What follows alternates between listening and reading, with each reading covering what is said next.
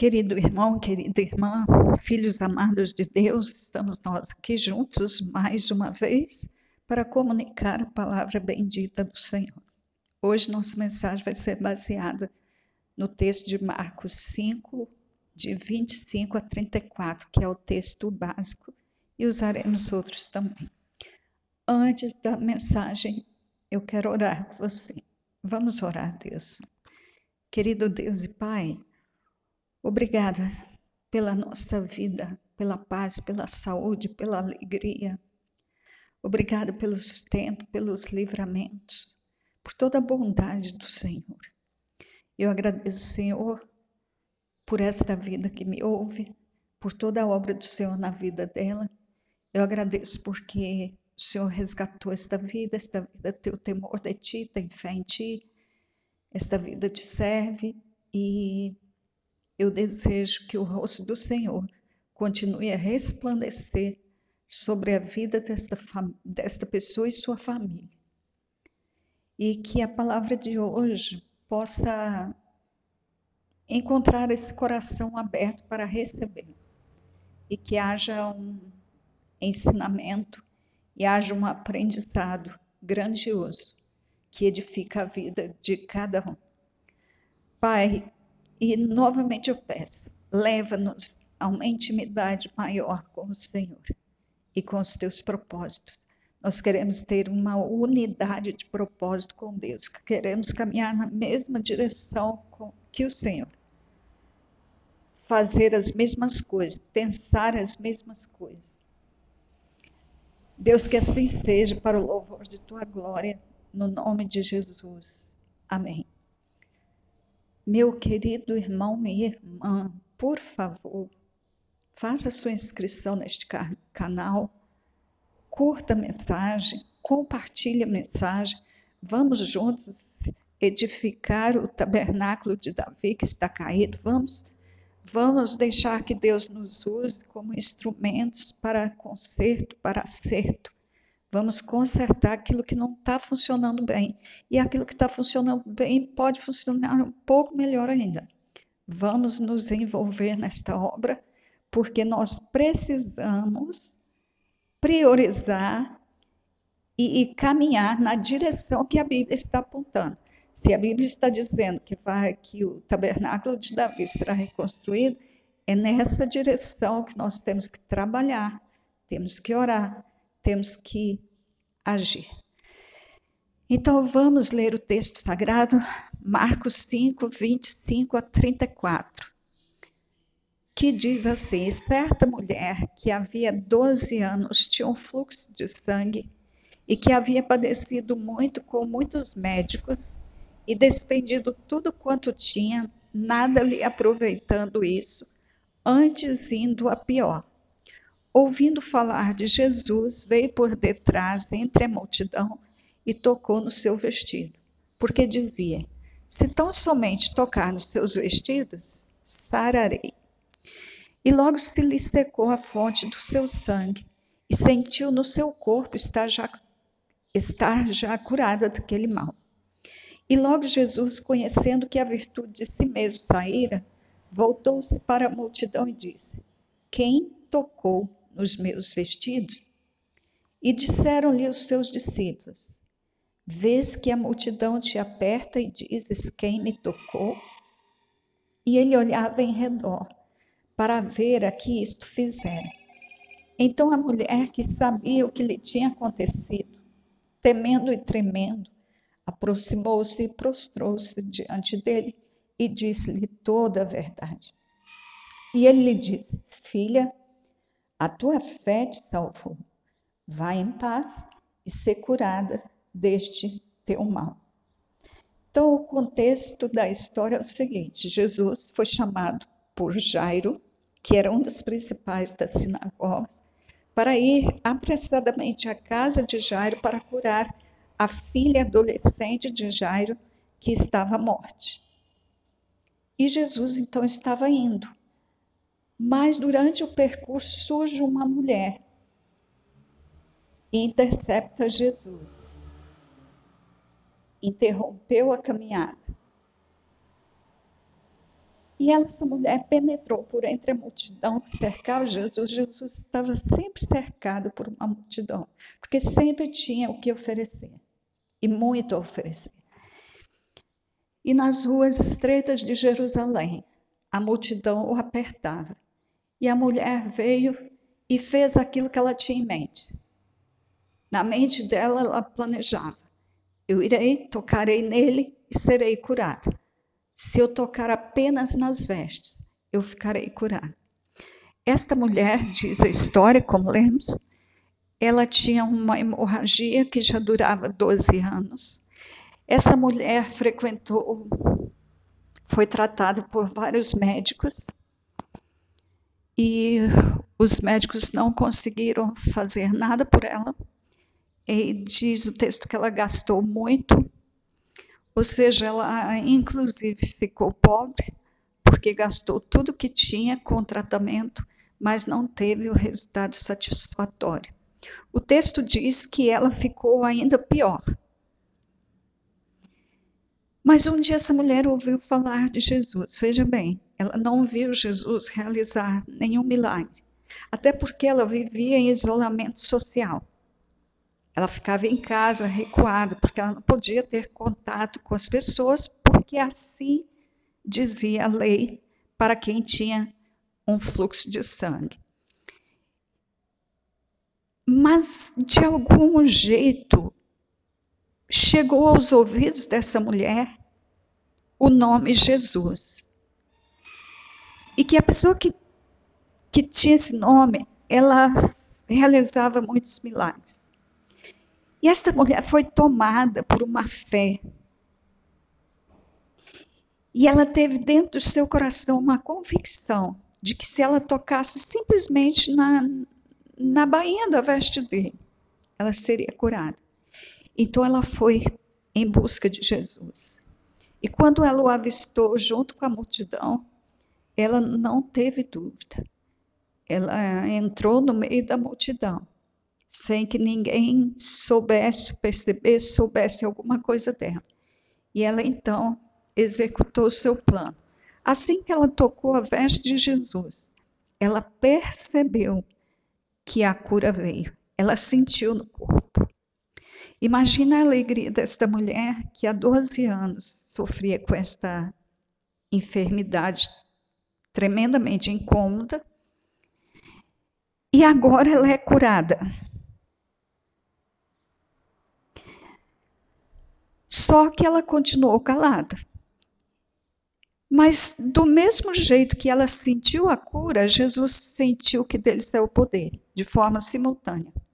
E aí ele começa a perguntar: quem tocou os meus vestidos? Aquela mulher não contava com esta pergunta. Aquela mulher não esperava que Jesus fizesse esse interrogatório. E ele não perguntou uma vez só, não. Mas ao perguntar a primeira vez, os discípulos ficaram admirados e Pedro falou assim: Jesus, a multidão te aperta e tu perguntas: quem é que te tocou? Jesus falou assim: Eu sei que alguém me tocou. Ou seja, aquela mulher tocou nele de um jeito diferente. Ela tinha uma fé diferente, ela tinha uma convicção diferente. E ele sentiu também algo diferente quando ela tocou. Não era o toque da multidão que eu apertava. E ele então continuou a perguntar: quem é que me tocou? E a mulher que experimentou por alguns segundos uma alegria muito grande, agora ela estava sentindo aflição porque pra, parece que o, a alegria se transformou em tristeza. Diante daquela pergunta, a mulher foi se sentindo acuada cada vez mais. E chegou uma hora que ela não conseguiu conter e ela prostrou-se diante dele e disse tudo o que tinha acontecido. Ela revelou o que tinha e Lucas nos lembra que ela revelou também o que Deus fez por ela. Então o nome do Senhor foi glorificado ali. Mas ela manifestou toda a verdade. Ela disse: Ó, oh, eu tenho esse problema, E eu ouvi falar de Jesus, eu acreditei que podia ser curada se tocasse simplesmente na orla do manto dele. E eu então vim e toquei. Por que, que esta mulher tocou em Jesus? De forma escondida. No texto fica claro que ela veio por trás de Jesus, tocou, ela não chegou de frente para não ser vista. Ela tocou escondido porque ela não podia fazer aquilo. Aquela mulher não deveria ter nem saído de casa. A lei obrigava aquela mulher e pessoas na situação dela ficarem em casa. A mulher, no seu período menstrual, precisava de isolamento social, porque ela era considerada imunda no, no período menstrual.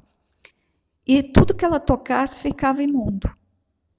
E quem tinha um fluxo continuado, como o caso dessa mulher aqui, também precisava ficar em casa durante todo o tempo dessa hemorragia. É assim que diz a lei, e é o que nós vamos conferir agora no livro de Levítico, no capítulo 15, verso 25, 26, 27 e 31. Diz assim: Também a mulher, quando manar o fluxo do seu sangue por muitos dias fora do tempo da sua separação, isso porque na sua menstruação ela tinha que ficar separada, ou quando tiver fluxo de sangue por mais tempo do que sua separação, todos os dias do fluxo do, da sua imundícia será imunda, como nos dias da sua separação. Toda cama sobre que se deitar todos os dias do seu fluxo, ser-lhe-á como a cama da sua separação. E toda coisa sobre que se assentar será imunda conforme a imundícia da sua separação. E qualquer que tocar, que a tocar, será imundo. Portanto, lavará os seus vestidos e se banhará com água e será imundo até a tarde. Verso 31. Assim separareis, separareis os filhos de Israel das suas imundícias, para que não morram nas suas imundícias, contaminando o meu tabernáculo que está no meio deles. Então a lei era bem clara e foi o próprio Deus que, que ordenou que, que assim fosse feito. A mulher, no seu período menstrual, tinha que ficar isolada das pessoas para que ela não contaminasse as pessoas com a sua imundícia. E da mesma forma, pessoa que tivesse uma enfermidade, como esta mulher aqui de Marcos 5. E toda pessoa que tocasse, então, numa, numa mulher no, no seu durante a sua menstruação, ou quando ela tinha uma hemorragia como doença, precisava lavar as suas vestes, tomar um banho e ficar imundo até a tarde. A tarde aí até o, o pôr do sol, quando era a viração do dia. Passou para outro dia e a pessoa estava purificada novamente. Então tinha esse rito a ser cumprido. E Deus então disse: oh, faça isso para que os, os meus filhos, os filhos de Israel, sejam livres das imundícies, para que não morram nas suas imundícies.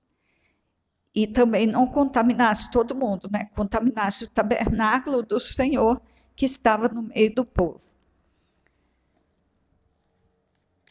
Deus habitava no meio do seu povo. E ele não queria que esse tabernáculo, que esse povo, né, o, o tabernáculo era o próprio povo, não queria que esse povo fosse contaminado. Então, por isso havia a obrigatoriedade do isolamento social para quem tivesse uma hemorragia. Então, eu vejo bem que a pessoa que, que era imunda, ou que tocasse em alguém imundo, que ficasse imundo também, corria até risco de morte.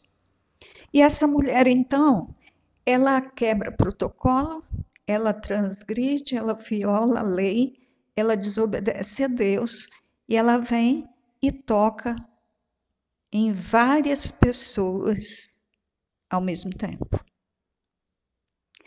Ela nunca poderia ter feito isso. Então, por isso ela veio por trás, por isso ela veio escondida. E ela tinha uma fé muito linda, que é a fé de Marcos 11, 22 a 24, que é a fé que já pede na certeza de que recebeu. Portanto, uma fé admirável. Só que ela usou essa fé de forma indevida. Se ela, com a mesma fé, tivesse chegado diante de Jesus, no momento em que Jesus estivesse mais isolado e ela pedisse cura, ele teria dado para ela cura do mesmo jeito. Mas ela vem e faz uso da fé que tem e não pede o milagre, ela roubou o milagre.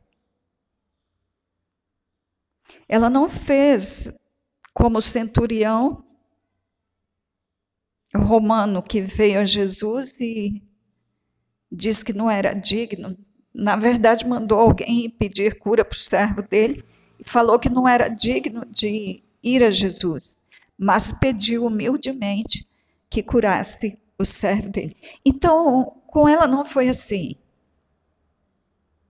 Ela não pediu, ela tirou, ela tomou a virtude, ela se apropriou do milagre. E por que, que ela agiu de forma es escondida? Porque conhecia a lei.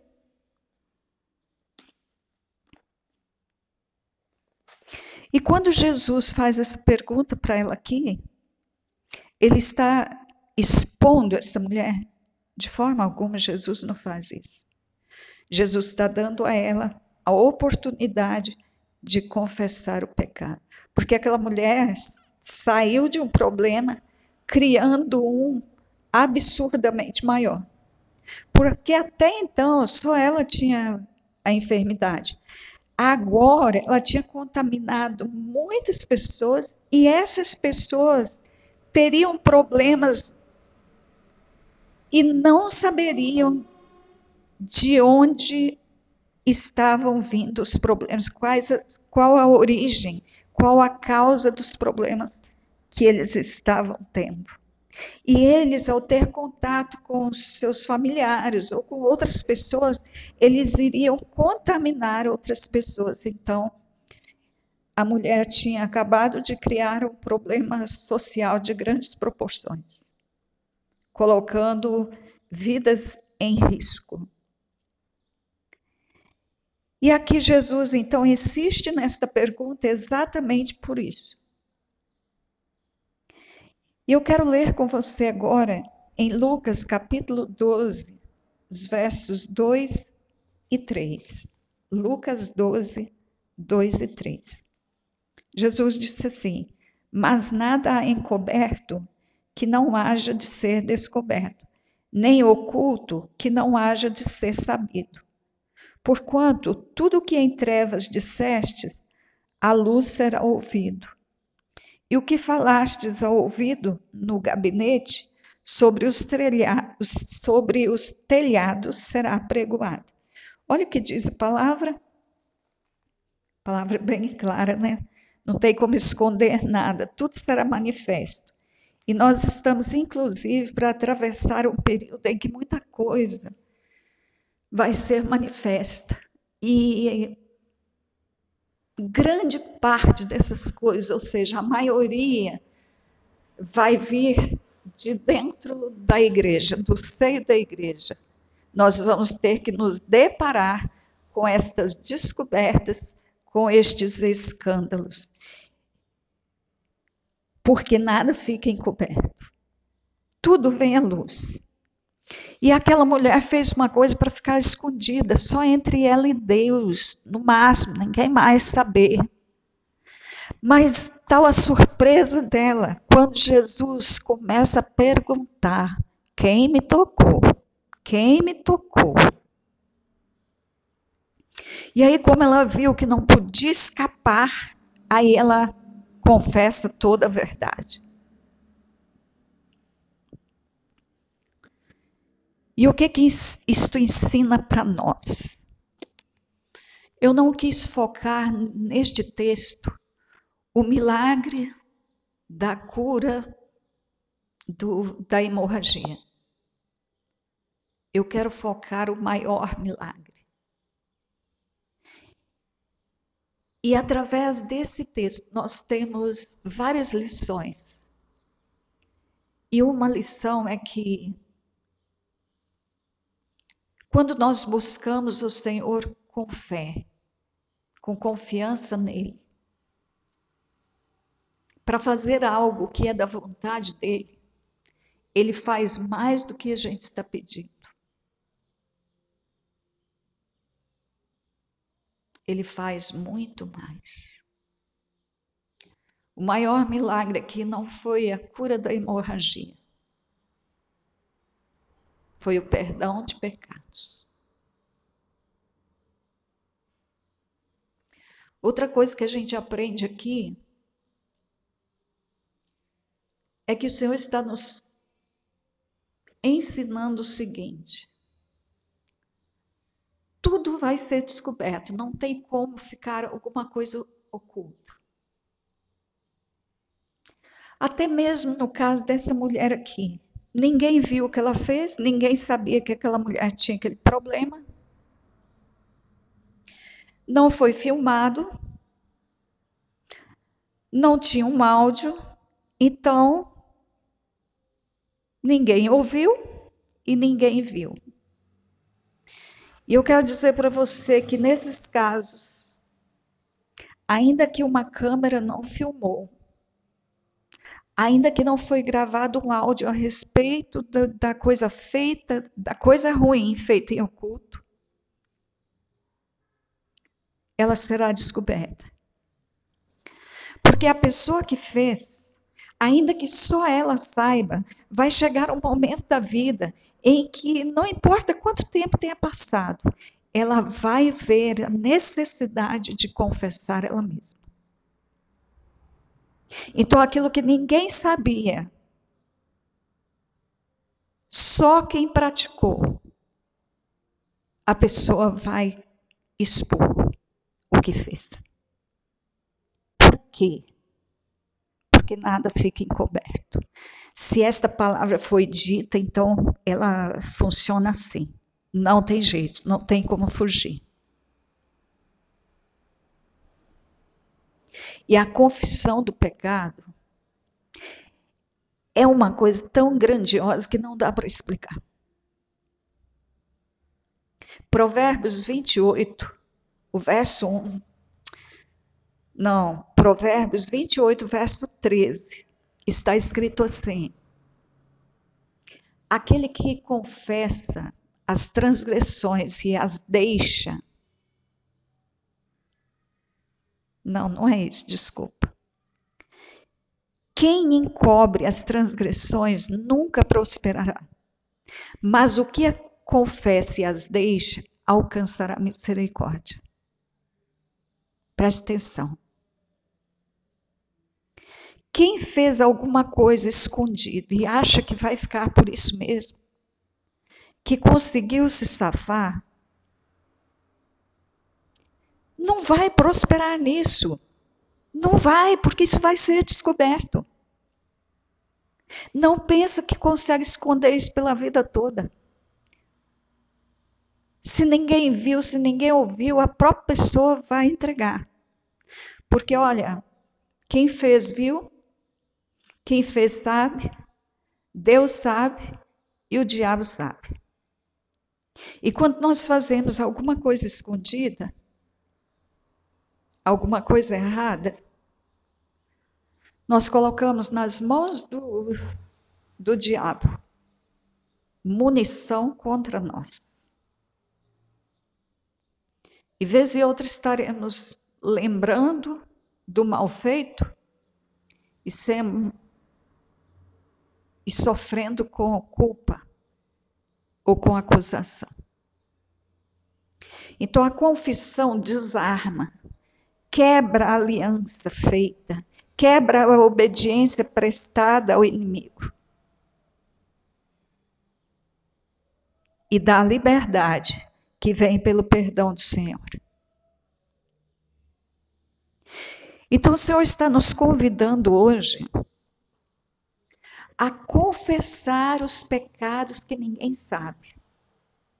E eu quis falar desse tema hoje porque na última mensagem eu também falei da necessidade de confessar pecados.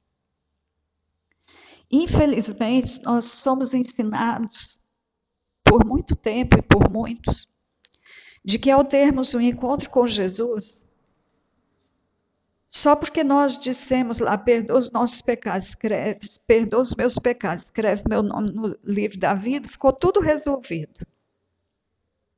Somos uma nova criatura, não tem mais nenhuma condenação contra nós. Este ensino não é verdadeiro. Isto é antibíblico. Então o povo de Deus não pode ser simples demais, não.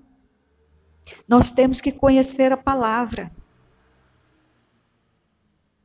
Jesus não vai nos perdoar de um pecado que nós nem admitimos que temos. Ou se ele perdoar a pessoa contra quem erramos, precisa saber. A pessoa é que precisa nos perdoar. Então nós precisamos confessar a ela. Porque enquanto nós não confessarmos, enquanto nós não pedirmos perdão, a palavra de Deus diz que nós não somos perdoados. Aí sim é bíblico. Porque se vós não perdoardes aos homens as vossas ofensas, também vosso Pai que está nos céus não vos perdoará as vossas ofensas. Então, se nós não perdoarmos, nós não somos perdoados. E se nós também não pedirmos perdão, nós não seremos perdoados. Então, relacionamento é coisa séria. Relacionamento com Deus e relacionamento com o semelhante. É o assunto mais importante que existe. E nós não podemos falhar nisso. Nós precisamos andar em dia nos nossos relacionamentos. Nós precisamos confessar os pecados. Mas voltando a Provérbios 28, 13, então, aquele que encobre as transgressões não vai prosperar, isso vai ser descoberto. Mas aquele que confessa e deixa, ou seja, se converte, muda de vida, não pratica mais aquela ação errada, ele alcança misericórdia.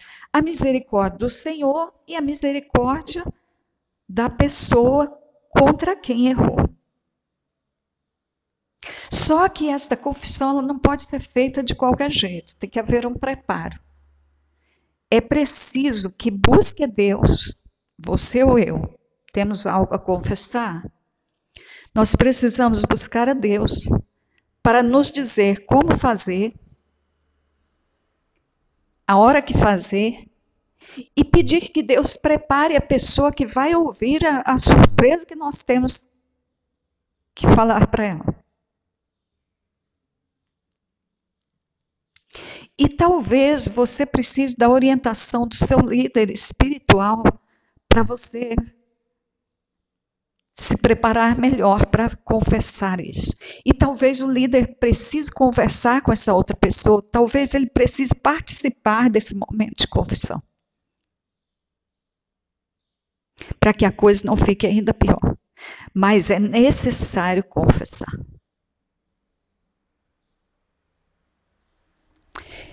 Então, você precisa ir ao seu filho, à sua mãe, ou ao seu pai, ao seu irmão, ao seu semelhante, ao seu líder, ao seu marido, à sua esposa. Você precisa ir confessar aquilo que ainda não foi confessado.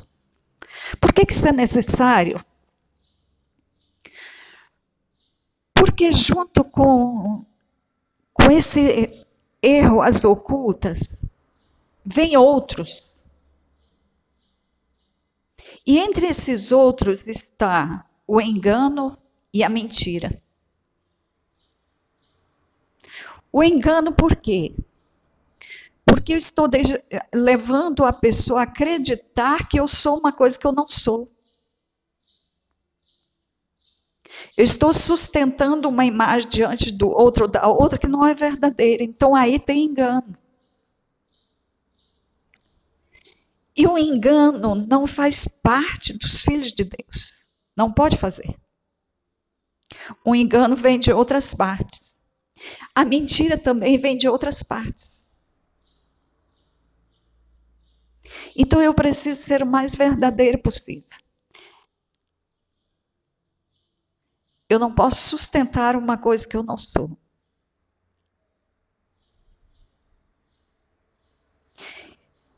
Então torna-se necessário confessar. Uma coisa que também nós aprendemos errado, isso precisa ser acertado, porque no tabernáculo de Davi isso não vai existir. É que nenhuma condenação há para os que estão em Cristo Jesus. E isto é verdade. Romanos 8, verso 1. Mas vamos ao, ao verso completo. Portanto, nenhuma condenação há para os que estão em Cristo Jesus, os quais não andam segundo a carne, mas segundo o Espírito.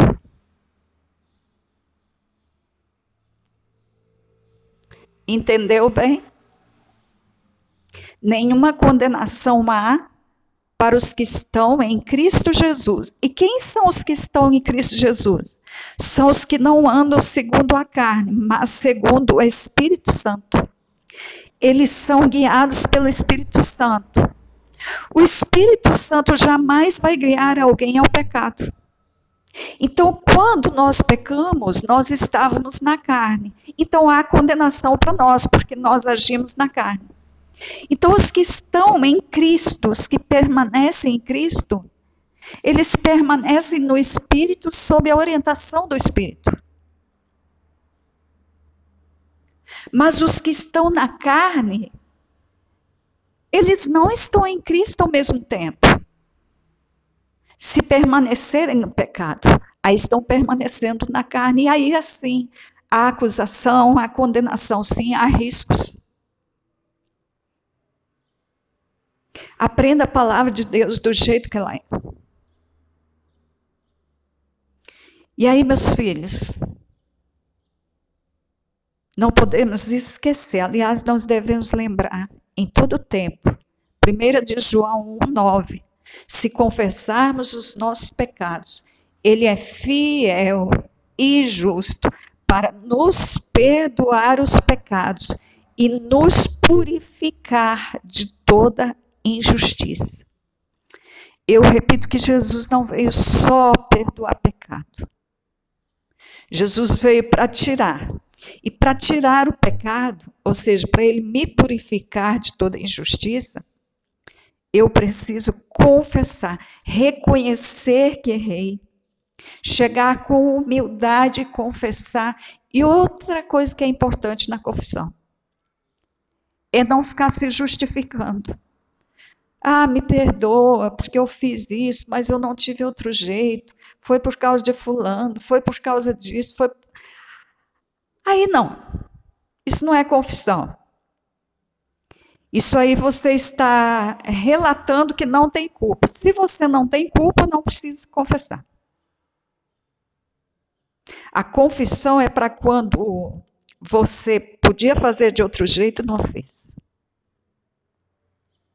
A confissão é para quem reconhece que pecou e assume o erro. Ó, oh, eu errei. Mesmo que aconteceu isso ou que fulano fez aquilo, tal, eu poderia ter acertado, mas eu escolhi errar. E eu estou aqui para te pedir perdão porque eu fiz isso, isso, isso. E enquanto você não confessa, você fica na mão do outro. Mas quando você confessa e abandona, você está na mão do Senhor Jesus.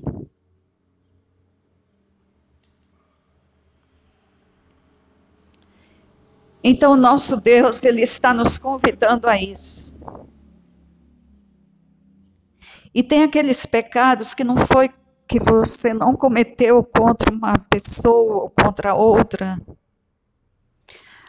Há pecados que foram entre você e Deus.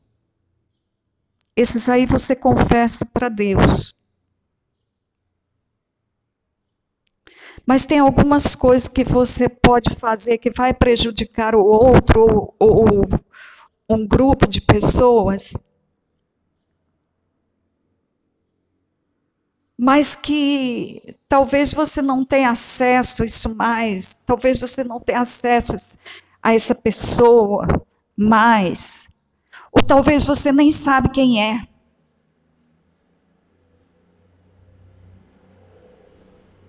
Nesse caso, você precisa escolher uma pessoa de sua confiança e confessar o que você fez. Você precisa tirar a arma que está apontada contra você.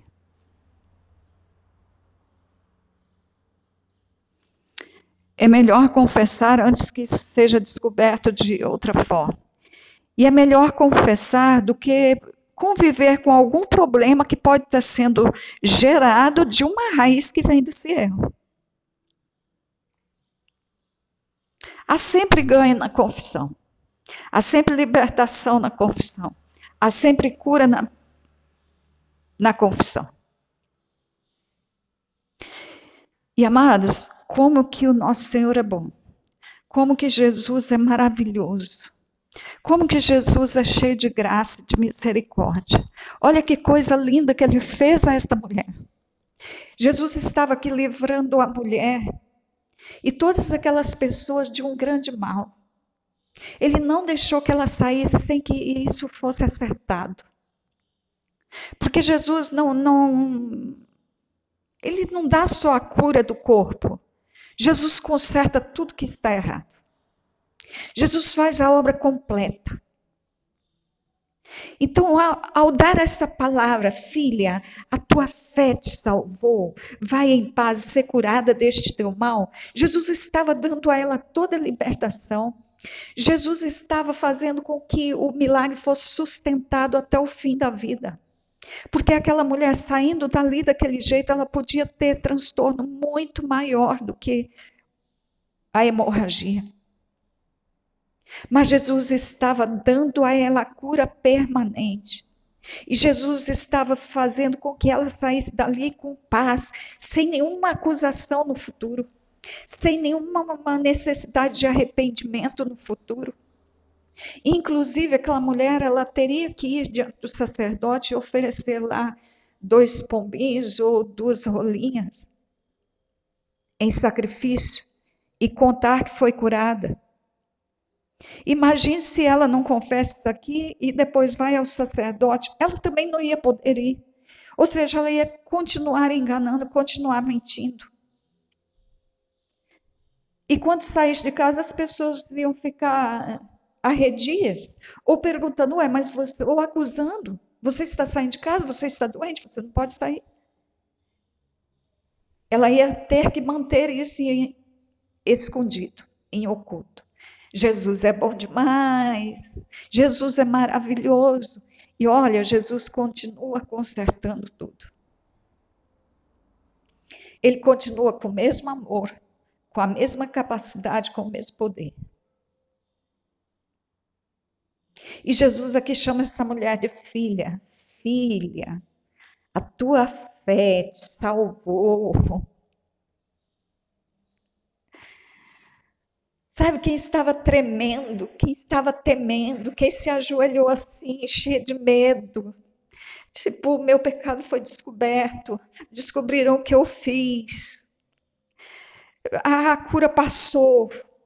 Agora, além de tudo, ainda vou ser condenada. Ah, recebe esta palavra. Ó, quem está recebeu, filha, a tua fé te salvou. Oh, meu Deus, que bálsamo. E se ela é filha, ela é filha de Deus, ela é salva. Ela não tem só a cura de uma hemorragia, ela tem o céu, ela se tornou cidadã do reino, foi tornada cidadão do reino. E ele diz: vai em paz, ser curada deste teu mal, ou seja, seja sustentada na cura que nunca mais esse mal tenha retorno, mas que a cura seja permanente. Assim foi na vida daquela nossa irmã querida, assim é na vida, na sua vida e na minha vida. Que Deus te abençoe. Que Deus te alcance onde quer que você estiver. E que o pecado não tenha mais nenhum domínio sobre você.